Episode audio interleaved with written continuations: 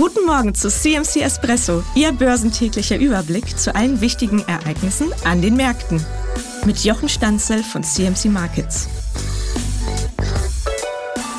Nvidia hat geliefert und das hilft dem DAX auf ein neues Allzeithoch. Im Moment bleibt bei der Aktienanlage fast kein Wunsch unerfüllt. Selbst die hohen Erwartungen von Nvidia wurden übertroffen. Die haben ja aufgrund des hohen Börsenwerts des Unternehmens bereits Gesamtmarktrelevanz. Es ist im Moment einfach schwer, sich gegen diesen Güterzug der Käufer und Optimisten zu stellen. Was wir sehen, ist eine dynamische Trendfortsetzung im DAX. Die deutsche Wirtschaft bleibt in schwerem Fahrwasser. Wenn in weniger als 24 Stunden, nachdem die Regierung einen so schwachen Wirtschaftsbericht veröffentlicht hat, der DAX auf ein neues Allzeithoch steigt, dann ist das nur mit der starken Exportorientierung der DAX 40 Unternehmen zu erklären. Sie machen eben 95 Prozent ihres Umsatzes außerhalb Deutschlands.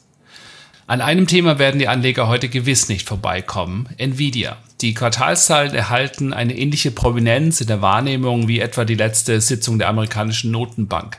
Das ist eine gute Entwicklung. Die Märkte beschäftigen sich wieder mit Fundamentaldaten und zeigen damit, dass es eben weit mehr gibt an der Börse als eine bloße Spekulation auf die nächste geldpolitische Entscheidung. Die Quartalszahlen von Nvidia waren geradezu absurd stark. Das Interesse von Nvidia und an den Quartalszahlen war unbeschreiblich. Das Orderbuch von Nvidia eine Stunde nach offiziellem Börsenschluss in New York war ähnlich liquide wie das des bekannten SPY ETFs auf den S&P 500 Index zu normaler Handelszeit. Nvidia hat einen Nettogewinn im vierten Quartal von 12,3 Milliarden Dollar ausgewiesen. Das ist eine Steigerung gegenüber nur 36 Millionen Dollar vor 20 Jahren. Es ist gut möglich, dass es heute mehrere namhafte Analystenhäuser geben wird, die aufgrund des nun prognostizierten weiteren Wachstums in 2024 das Kursziel von Nvidia über die magische Schwelle von 1000 Dollar anheben werden,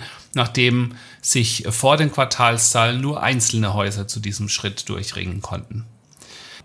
Die japanische Börse hebt ab. Der Nikkei 225 erreicht ein neues Allzeithoch. Das letzte Mal, dass der Index so hoch notierte, war im Dezember 1989. Die japanischen Unternehmen haben es geschafft, die höheren Preise an Endkunden weiterzureichen. Ein Novum in dem Land der aufgehenden Sonne, in der die Menschen lange Zeit nur eines kannten, das waren sinkende Preise und Deflation.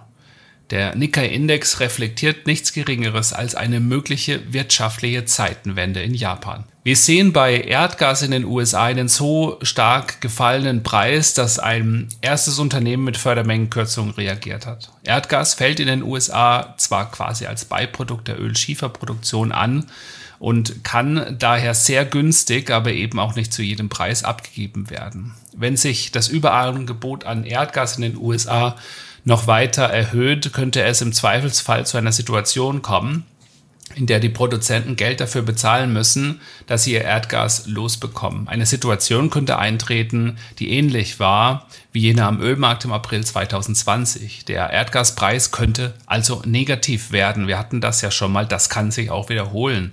Jedoch sind wir nicht mehr in einer Pandemie. Also die Sondersituation ist nicht so extrem und der Markt scheint sich im Moment selbst zu regulieren, indem eben Produzenten ausscheiden, die unter den Grenzkosten der Produktion eben fördern. Das Angebot reagiert im Moment auf den zu tiefen Preis, was zu einer Stabilisierung im US-Erdgaspreis führt.